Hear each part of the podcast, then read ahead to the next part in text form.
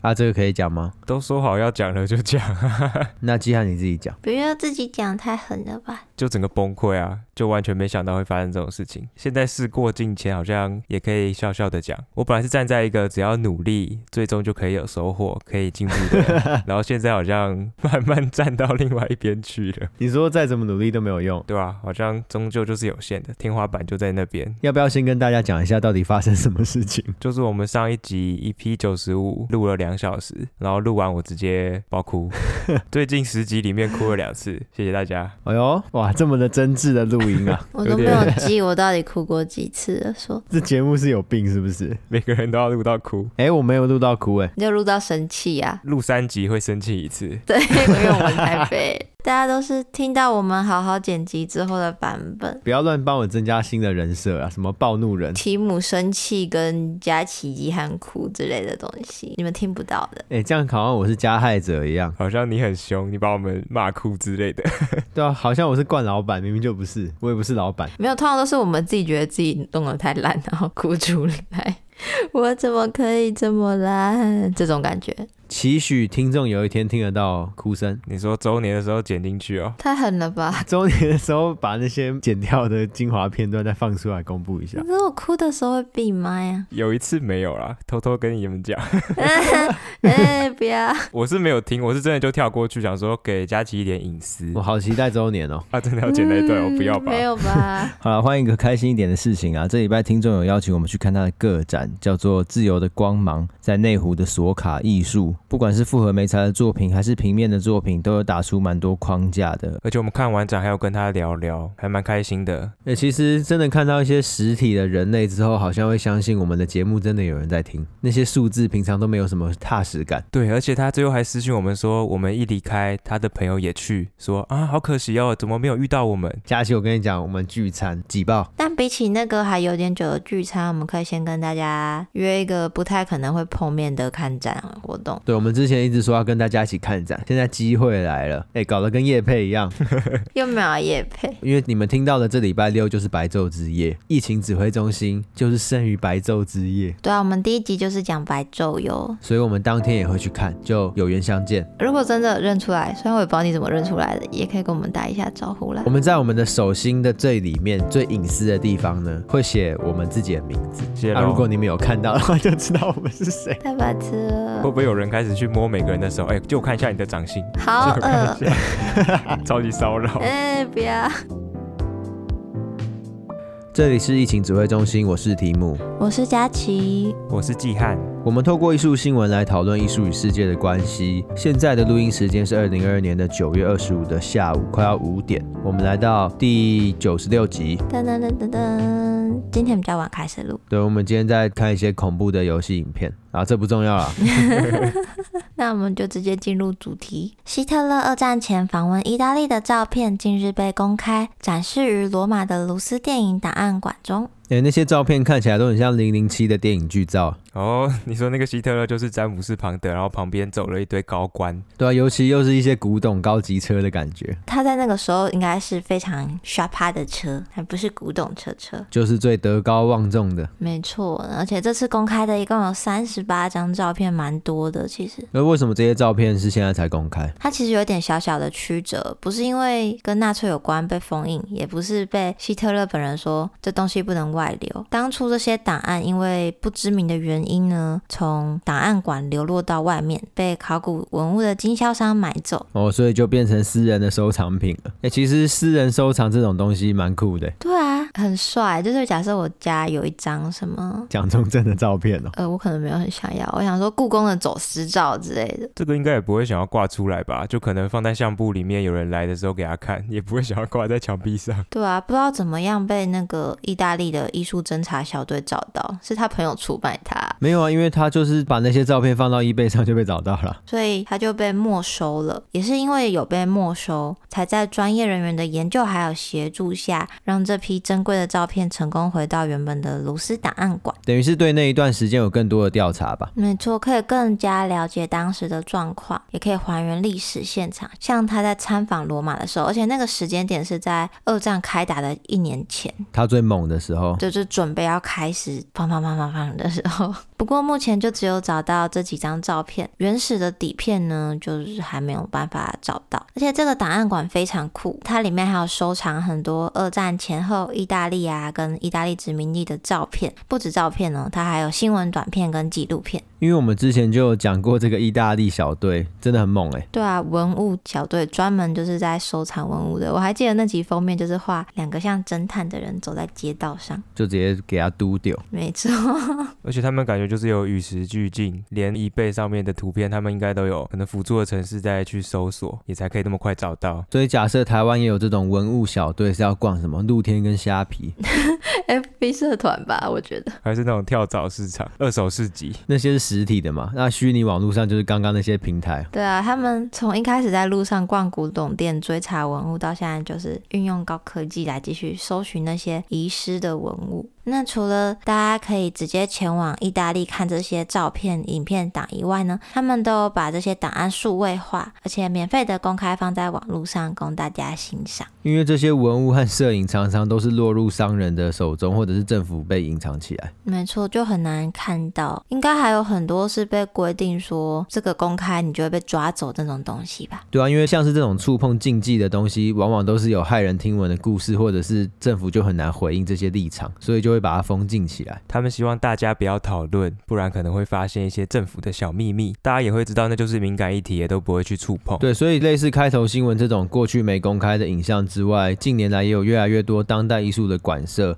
他们就会邀请一些能够触碰最敏感文化主题的艺术家，甚至是直接策划展览和发起研究。要不然这些很难讨论，或者是大家都觉得很尴尬或难以回应的议题呢，就没有人会进行触发。特别请他们来戳这些敏感的点。对，而且我们可能会觉得把一些作品回收或者是没收呢，是一种很过时或者是上个世纪的政治手法，因为我们可能会想说，到现在你还有什么东西是可以当权者可以藏得住的，有啊，共产国家，对啊，那就是因为我们身处的世界认知，可是其实世界上还有很多地方很硬嘛，没错，在很奇怪的地方很阴。对，就是只是程度问题而已，就少一个人知道就是少一个人知道，所以我就有注意到，二零一五年的时候有一本名为《自由之墙：埃及革命的街头艺术》的摄影集是被埃及政府当局没收的，也就是禁书啦，直到现在。到现在还是被禁哦，没错，只是一本埃及街头的摄影集，怎么会被禁啊？因为它很危险，它具有强大的武力。怎么感觉像什么法老的神秘力量？你在讲什么、啊？现在介绍一下这本摄影集啊，就像它的名字《自由之墙：埃及革命的街头艺术》，这本摄影就是记录了二零一一年埃及革命的街头影像，尤其是非常多的街头涂鸦，所以这些城墙呢被涂鸦之后变成了自由之墙，非常的白话。哎，埃及革命是茉莉花那个吗？对，就是突尼西亚茉莉花革命后面一起引发的大革命。哦，一连串的事件，对，因为二零一一埃及革命又称为埃及一点二五革命，因为是一月二十五开始的革命，所以就是茉莉花革命的觉醒余波啦，都是围绕在警察粗暴执法、啊，或者是公民缺乏自由选举权和言论自由权等等。嗯，就大概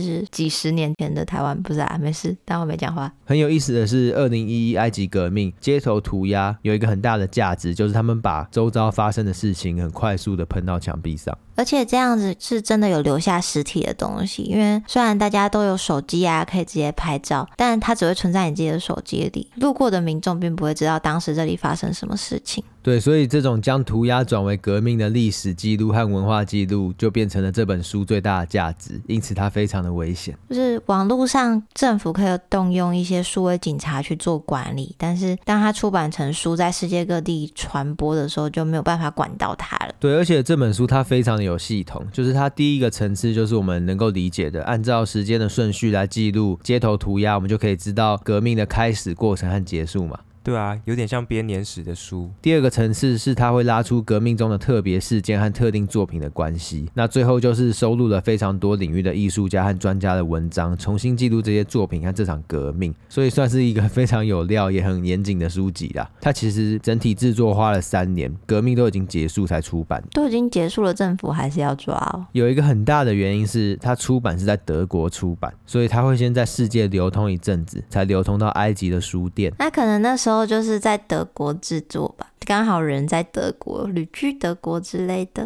对对，所以二零一一年是埃及革命，二零一四年出版。那这本书是在二零一五年被封禁，直到现在。那埃及政府发现了这本书，就说是煽动叛乱和展示如何抵抗军队和警察，所以就要把这个文物封禁，蛮好理解的啦。这种东西我 们都略知一二。我们熟的嘞。真的很熟啊，所以直到现在都还是封禁的状态。那又因为绝版，所以价格越来越高。啊，所以他已经没有再版了，他可以在德国继续刷吧？我不知道哎、反正目前是绝版的。啊，因为刚才听你讲完，好想要一本哦，因为它很像介绍的很清楚的历史书籍，我蛮喜欢看那一类的书的，加上它又有很多丰富的图跟照片。因为我有去联络这本书的作者，就好奇现在封禁的状态怎么样，只是他也没有回。我自己是推测说，可能他们有妥协一些部分，就可能不会再刷。哦，他可能被威胁了之类的。对，因为他后来出版的书籍是在讨论一些埃及当地的文字跟背后历史意义的关系，他就是还在想其他办法偷渡进去啊，我觉得。不过听起来就比较温和一点了。对，因为前面讲的这本《自由之墙：埃及革命的街头艺术》，我觉得真的有一个很厉害的地方，就它很无坚不摧耶。因为街头涂鸦很快速嘛，所以可以把东西很快速的用图像的方式记录到很难摧毁的墙面上。然后本身就已经很难摧毁了，除非你把它涂掉，然后再来你再用一本书把它记录下来，直接无懈可击耶。你就是怎么掩盖都掩盖不住。街头涂鸦虽然说是对大众展示，但是其实清掉之后大家是看不到的。这间出版社他们透过书籍把它记录下来，等于让所有人都能够触及到这些作品，而且是有脉络的观看，感觉真的蛮强的。对，所以等于是从最快速的回应到保存都兼顾了，就难怪有人说比比剑更强大嘛。比比剑。哦，你说 pen 不过题外话就是，埃及现在呢反而更严格，就是涂鸦都会直接可能因为政治因素被逮捕， 所以情况并没有比较好转，哦，对吧、然后另外一个更好笑的事情是，这本书在出版之前呢，有在中国洽询印刷，那在那个时候就已经被封禁了，所以这本书的封禁第一国中国他怎么觉得中国可以印啊？出版前就封禁，所以这种叫做预封禁嘛。因为中国出版都需要先审查，不是吗？他们那边出东西比较麻烦一点，所以才会有很多走私的书是从台湾过去的，因为他们很多东西都不能印。有一个很引起我注意的照片，是一名拿着三明治的流泪男孩在墙壁上的涂鸦。他是二零一埃及革命中最年轻的烈士，这样。那感觉真的只是小朋友而已耶。对，那我就觉得透过涂鸦的方式，真的可以很快速、直接的向大众进行艺术传达。在他被官方涂抹掉之前，被涂抹掉就是可以再看这个摄影机，一样可以感受到。哎呀，赶快出电子版，好想要看哦！你直接买实体啊，博客来有哎、真的吗？我想说你说绝版，我以为很难买到。我看博客来上面还有哎、好诶，感谢感谢。不过埃及给我们的感觉就是政府比较强硬吧。如果是在一些民主国家，应该不会做这种随便封禁的事件吧？感觉在民主国家或比较进步的国家是偷偷做，然后大家不知道。我是不是太黑暗？蛮有可能的你，说蛮有可能我太黑暗吗？呃不， 不是啦，哎呀，怎么讲呢？那你们觉得美国有这么黑暗吗？应该是最黑暗。因为那个维基解密让我觉得它很黑，但是我也不知道到底发生哪些黑黑的事情。美国他们就选在古巴开了一间，餐 厅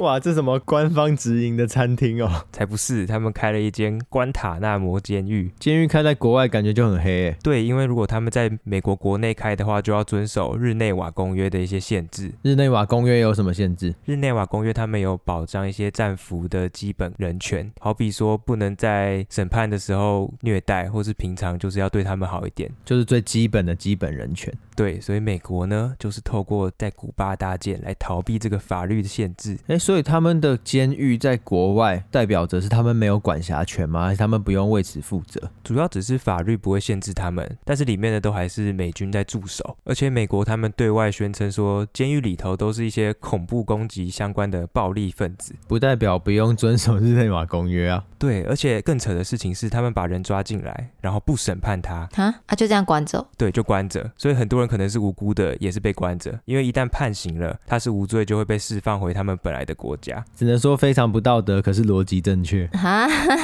正确吗？逻辑很正确啊，不审判就不会无罪啊。你们有没有罪还不知道，那就是先抓着。好哦，对，只是纸中就包不住火。今年六月呢，《纽约时报》就有公开二十年前这个关塔那摩监狱里面的照片。它是因为美国的一些法律更新，所以变成说所有人都是可以去要求公开存取这些照片。那《纽约时报》他们就是找到了之后拿出来分析，并上传到他们的网络上。每张照片还会增加一些注解，好比说他们在运送囚犯的过程中呢，会用眼罩来遮住他们的眼睛，怕他们偷看，还会把眼罩的周围都贴起来。甚至说有许多的囚犯他们会进行绝食抗议，所以在照片里面都会看起来特别的瘦。哦天啊，他们看起来都好惨哦！就是相较于旁边抓着他们的军人，他们看起来真的是被虐待过的感觉。也不是说囚犯或者是战俘看起来都要优生惯养或吃的超好，可是这看起来就是有点怪怪。对啊，好可怕哦！手脚都上了铐，然后只能被搬运。要不是有这些照片，我们只听口说或文字介绍，根本就没办法想象。对，因为其实少数受到审判的人，他们被判无罪出来，也会爆料一些在审问的时候非常的残酷，或是像红十字会，他们也有公开一份文件，提到里面的拷问官会如何串通医生，利用你的一些恐惧症来审问你。好比说你有幽闭恐惧症，或是你怕蜘蛛，他就把你关在小房间里面放蜘蛛来逼你承认你的罪行。超变态。好可怕！要是换作是换成我讨厌的东西，我应该直接在里面自杀吧。你应该不会自杀，你就糟了吧？好恶心哦，吓死那种心脏病发，直接心肌梗塞，直接挂掉，像《死亡笔记本》那样。可是你怕的那个东西，不是在《火影忍者》里面有治疗的功能吗？ 它在现实之中又没有治疗的功能，这样子你好像不会死。这里是现实世界。嗯，是吗？你被关到已经会没办法 分辨什么是真实了，精神整个崩溃。所以像这种文件出来之后，各国施压，媒体关注，他们势必要做出一些回应。对他们就是陆陆续续每年都进行一些审判，累积了十五年呢，成功让关押的人数从本来的六百降到了四十。等于是真的像基汉你前面说的，这个关押站真的有超多人，就是放在那边，然后就是虐待而已，也没有要做后续的处理。就不审，你也不知道到底他们犯了什么罪。但是在最近的五年，其实这个数字就没有再往下掉了，只有从四十可能变到三十八，是一直到刚刚提到的六月《纽约时报》公开的摄影，才成功让三个人接受审判，最终被判无罪出狱了。等于整个关押所都在搞笑，佳琪。对啊，就超多人其实都没罪就被放出来，那真的是很可怕、欸。一堆没有罪的人要在里面接受一堆相近于酷刑的惩罚，要不是有这些照片，哎，对啊，先不论有罪与否，这些酷刑都很不人道，然后他们竟然都是无罪的。而且这三个人里面有一个很夸张，他是被关最久的卡西姆。我看到这篇报道的时候，其实非常的感动，因为卡西姆他在监狱里面没有放弃希望，在这关的二十年里面呢，他除了自学英文，还有西文，也开始画画跟写诗。甚至有一段影像流出，记者在参访监狱的时候有拍到卡西姆，他隔着栅栏呢，对着摄影机大声的用英文还有他的母语介绍他的每一幅画。这很虐心哎，而且二十年是怎样？对，只是看到他可以出狱的消息，就会格外的感动啊。至少他后半生自由了。不过有一个比较难过的点是，原先囚犯在监狱里面的创作，只要跟监狱的一些负面形象无关，他们是可以把作品带出监狱的。都换汤不换药啦，都是这种想要把声音压住的政府手段。有讲坏话的就不能出监狱这样。对，但是到了川普上任，制定了一条法律，是不管任何的创作内容呢，都是不能带离监狱的。所以这对卡西姆来说其实是个悲剧，因为他就跟律师说：“我的艺术创作是我的一部分，如果把它留在监狱里，我的灵魂仿佛还被囚禁着。”为什么不能带出去啊？因为是关塔那摩监狱出版吗？版权是他们吗？还是怎样？对他们认为是这个监狱拥有的，所以是由监狱来决定这个画之后要去哪边。你在里面生产的东西都是属地原则，不属人啊。真的很有病哎、希望近期可以让这个比较不合理的法条被废除。希望可以。不过这种被禁的照片啊，通常都不是什么开心的事，就是了哎、对我在想有什么东西是因为很开心要被禁，大麻。不是那个也是。 我说的是完全零伤害，很开心哦。哦，有没有这种东西，然后要被禁啊？呃，丧事的时候不能很开心，这样算吗？国丧那种。算是转了一个弯啊，有啦！几十年前台湾这块土地上不是禁止吃冰吗？哦，对，因为它是娱乐，禁止开心的事，对，禁止开心的事，好扯、哦。好吧。不过我现在要讲的不是禁止开心的事，它是因为对大家有点太令人不安，所以被禁止传播，那张照片很有名哎，非常有名。禁止的很失败诶。因为它其实不是强制禁止啦，它是一张名为《坠落的人》的哦照片。很白话的一张照片，对，它是一个男子从高楼中坠落的瞬瞬间哦，它是拍摄于二零零一年九月十一日的上午，有没有熟悉的时间？就是九一一事件嘛， 这什么烂猜谜？照片中，一名男子头下脚上，看似直线的垂直坠落，而黑白的照片中，人刚好把塔的颜色切成两半，就形成一幅其实还蛮美的构图。只是很触目惊心啦。没错，就是有人在掉下来了嘛。因为跑不掉，浓烟又呛鼻，很紧张，就只能往外跳了。那这张照片是美联社的记者拍的。那记者还有说，他当时在拍摄的时候，一直听到有什么东西击中泥土啪嗒啪嗒的声音，后来才发现那就是人掉到地面的声音。很可怕，欸很像那种电影一堆动物掉到地上的声音。对，这就是我本来想说要剪掉的地方， 我觉得讲出来有点血腥。那记者他在另一座塔倒塌波及到他之前，他还拍了十到十二张坠落的照片。所以其实这些看似平静的坠落，大家其实都是一直痛苦的在空中翻滚，然后最后才掉下来的。而且那些人其实都是非常的绝望，哎，他一定也知道跳下去很痛，只是他在上面待着好像也没有比较舒服，才会这样选择。所以这些照片被禁止，是因为不想要再散播这些悲剧，还有罹难者的隐私吗？还是什么？你讲的其实差不多，因为它其实没有真的实际上被明文规定禁止，是因为它在报章媒体上发表后被广大的读者批评，他们觉得这些东西太令人不安了，而且非常的残忍，所以媒体才自主的禁止了这些照片的传播。哦，所以比较像是一种大同社会的塑造吗？应该比较不像大同社会，就只是不想要二次伤害吧。毕竟那个对大家来说已经不需要掩饰太平，大家已经都知道，你不需要再继续的去挖他的伤口了。没有必要用这么耸动的照片来引起大家的注意。对我们已经很注意了，你不需要再用这种方式。所以一直到几年之后，才陆续被美国媒体以回忆的方式解禁公开。不过像我刚刚提到的，就这张照片的构图跟整体真的是太好看了。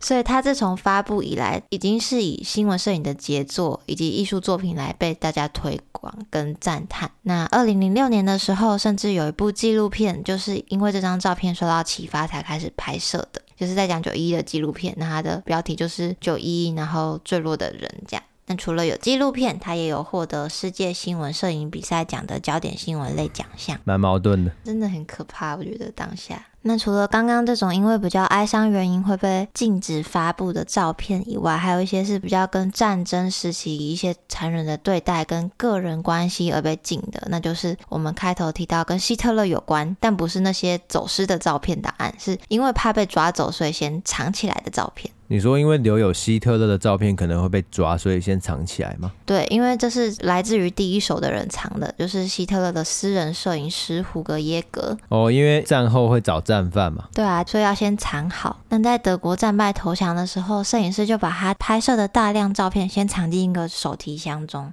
但他觉得还是不太安全，因为被美国士兵发现他就完蛋了，可能会被抓。手提箱中听起来就超不安全的、哦，对，但是他的手提箱还有一个很赞的东西，它里面有一罐白兰地。干嘛？当他真的很不幸遇到美国士兵的时候，他那瓶白兰地成功吸引那些士兵的注意， 哇，这好猛哦！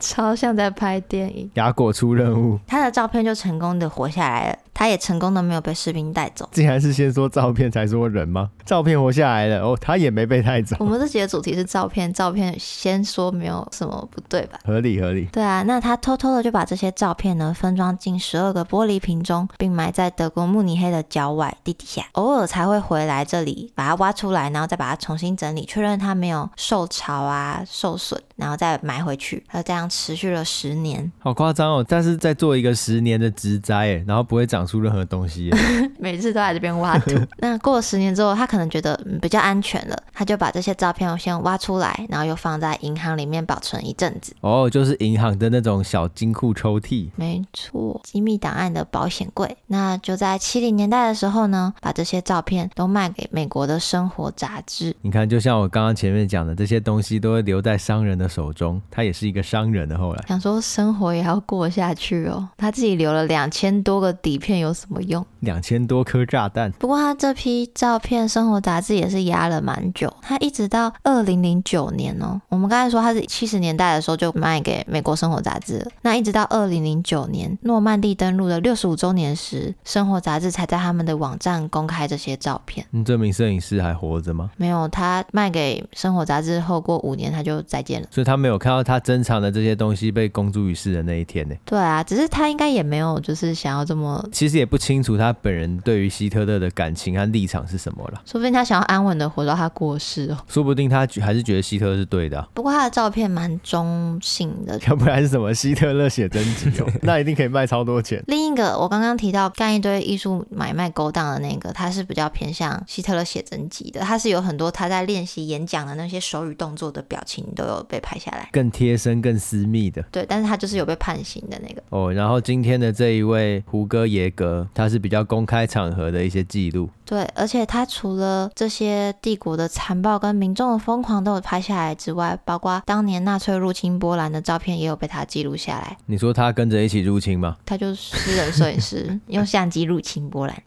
而且他最厉害的是，他是当年为数不多的彩色摄影师，所以他的照片是彩色的。好扯哦，因为我们今天的开头新闻是黑白的，他的照片是彩色的， 啊，用唱的是什么意思 对？不起，剪 掉雅琪，这么拜开托心了。是不是？ 绝对是留下了，我跟你讲。但你们可以点进去看，大家可以欣赏一下这些来自二战时期的彩色照片哦。真的，二战的彩色照片超少的，他就是二战时期真的为数不多的彩色照片摄影师，而且这个照片被禁封的理由就是他怕被抓， 所以他先藏起来。这种跟战争或者是过去无法想象的时代的摄影都真的很传奇耶。对啊，像是在一九九四年，有一个战地记者 Robert Capa，他在诺曼底登陆战役的时候呢，就跟着第一波的突击部队一起去抢滩。太狠了，他也是用相机要去登陆诺曼底，不是、欸、 他的这个不叫狠，他在我刚才的对面。哦，所以抢救雷恩大兵就是他拍的哦，哎，抢救雷恩大兵的确就是受到这个卡帕的摄影影响。哦真的哦、我刚刚只是乱讲。对对对，而且他的故事非常的传奇，还有一个点是他拍了大概一百多张底片，但是因为助理冲洗的时候失误，导致只剩下十一张底片。只好把朱迪送去诺曼底，一百张变十一张，哦，这个生存率也是。太白目了吧？超扯，甚至说这留下来的底片呢，还因为可能温度过高，就变得很模糊，却意外的增加了摄影作品的张力。有没有觉得这十一张突然变神作？我的天，他手可以不要这么残吗？哇，物以稀为贵，自行制造稀的部分。这个传奇故事也成为新闻摄影中很重要的历史。但是在近代呢，专家就有发现，这个故事里面特别精彩的部分，很可能是捏造的，呃，是一起抢滩的部分，还是冲洗食物的部分？两个都是假的，哦，都是摄影棚拍的，是不是？ 也不是，就是他其实不是第一波抢滩，他是可能第十波要去帮忙清理战场的部队。那助理那一段小插曲呢，其实专家们也有去找到存放底片的机构，底片上面并没有任何的毁损或是冲洗食物的痕迹。所以其实助理没有错嘛，他好好的，本来就十一张，对吧？搞不好根本没助理。其实就是卡帕的错，对啊，喇叭嘴王哎、骗我们！阿基汉，你干嘛也要这样子讲，骗我们两个？诶，因为这个在摄影界跟新闻界都是传奇的存在。大家也都被骗，我们也要被骗啦。为什么？我不想被骗啊！马上就给你解答了，不要心急。那惨了，我们刚刚已经把助理送去诺曼底第一波登陆。没事啊，它不存在，所以也不用怕它受伤。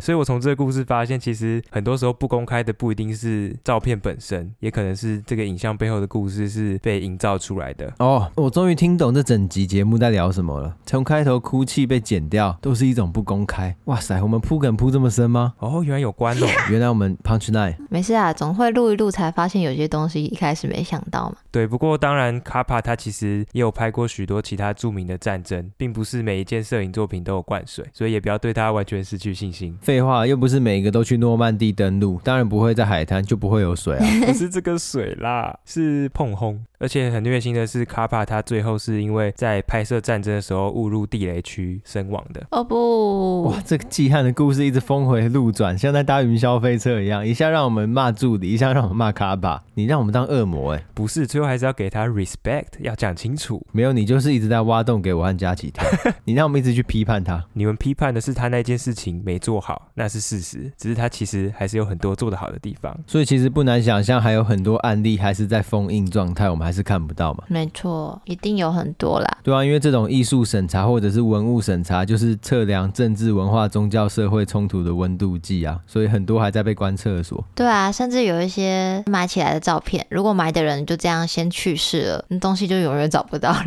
耶。就长出西瓜了。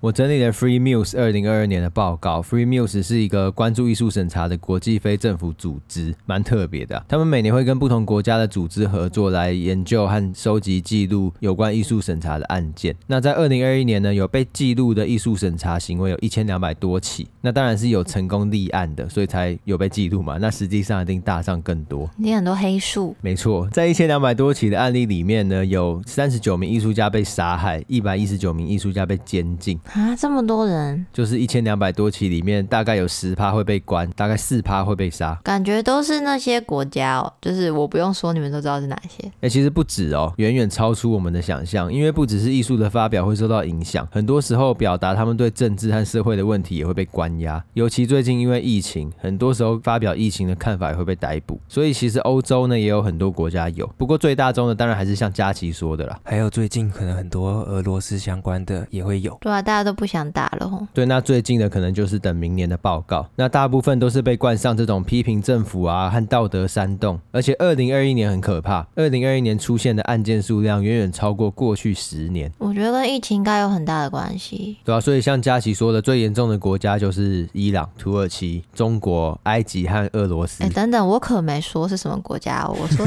大家有想的就会知道。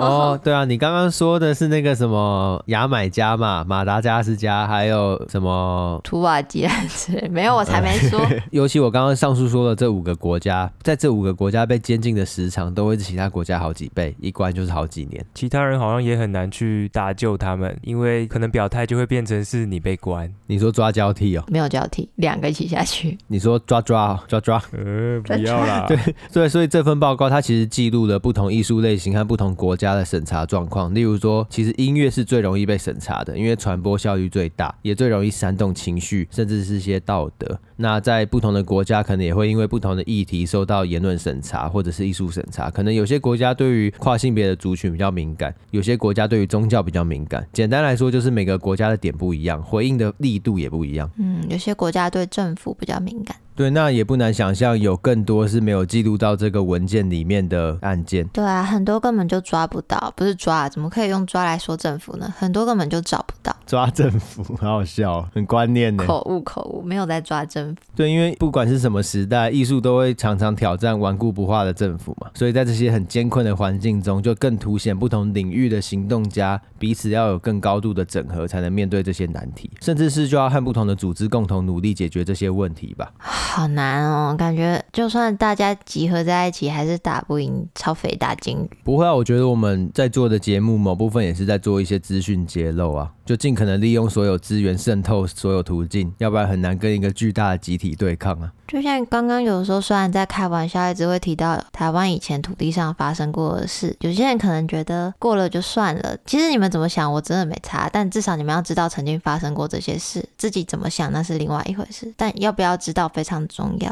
哎呦，佳琪，你这个言论蛮有价值的、哦。重点是要知道，知道很重要。啊，不知道就去查啊。我们正在让大家知道啊，那我们就进到听众回馈，很长哦。超级长了，有点感动。这位听众是 A L U 小老鼠 T W 五颗星，开车通勤一定要配疫情指挥中心。耶、谢谢。他说：“我不是艺术相关领域的人，但很有兴趣理解这个领域发生的事情。发现这个节目后，有种捡到宝的感觉。我一直觉得，如果我们期待艺术应该是生活的一部分，那就不应该试图创造一种隔离感，让非艺术领域的人感到难以接近。喜欢你们的节目，会用很平易近人的方式聊最近有什么展，替大家提取重要的部分，也分享你们对展、对议题的想法。这对我这种非艺术相关领域的人来说，就像是在餐桌上认识的一个艺术家，聊生活上发生的事情一样轻松。赞赞！我是会一次把剧追完的人，所以不会每周听，通常是在长途移动的时候一次听三到四集，平常都是在 Spotify 听，但实在是太喜欢了，所以为了留言跑来这里。擦滴。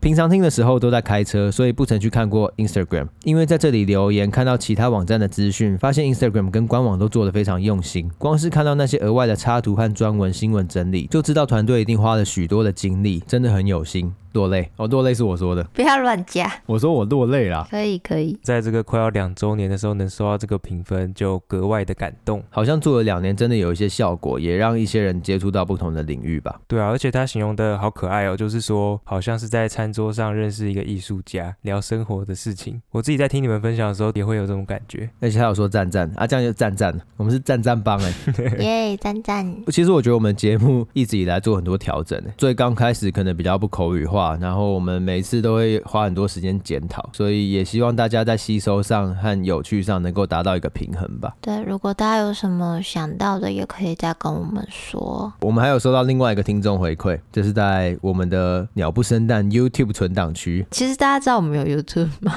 它主要就是拿来放备份的地方。，也不是吧，主要是给一些没有习惯用 podcast 平台的人，他可以在 YouTube 上面听到我们的节目。这位听众呢，我就不念他的全名了啦。他在卡塞尔那一集呢留言说，台湾也可以来办理，办理什么？德国签证哦。不是啦 卡塞尔文件展吧，虽然觉得有点难。台湾也不乏很多国际性的展览对啊，只是它不叫文件展，就是也有蛮多双年展，大家可以关注一下的。那、可是假设台湾办卡塞尔文件展，时空错置一下，那那些参展的人感谢文化部的时候，是在感谢主办方，还是是南向政策的文化部？可能就等作者在那边的时候，你就问他，这样比较快，也比较准。你说你会印尼文哦？英文啊，那、你问问看，为什么要为难佳琪啦？而且还要不要录？啊是要吵架、哦？啊，是要结束了没？是要结束了没？哎、不过说到英文呢、最结尾的地方，一个小事情跟大家讲。我前几天早上呢，九点接到一通电话，喂喂，你好，嗯，请说，这里是 Tutor ABC，早上九点，拜托一下，Tutor ABC，我在这边给一个良心的建议，让员工晚一点上班，然后另外也不要让员工在九点打推销电话，成功率我相信是极低。早上九点不是在上班，就是在睡觉，大家都没办法接啦。那大家如果对于这集有任何的想法跟提问，都可以到 Apple Podcast 留下你的评分跟留言。也可以追踪我们的 IG 还有 FB 哦。那也记得去网站逛逛，有什么问题的欢迎私讯跟我们说。我们礼拜六有缘相见，另外下周三再见，大家拜拜。拜拜，拜拜。耶！啊，佳琪要不要唱歌？你最近结束都会唱一下歌，欸我不要，今天不要唱歌，唱一下。不要，我不要讲英文，拜拜。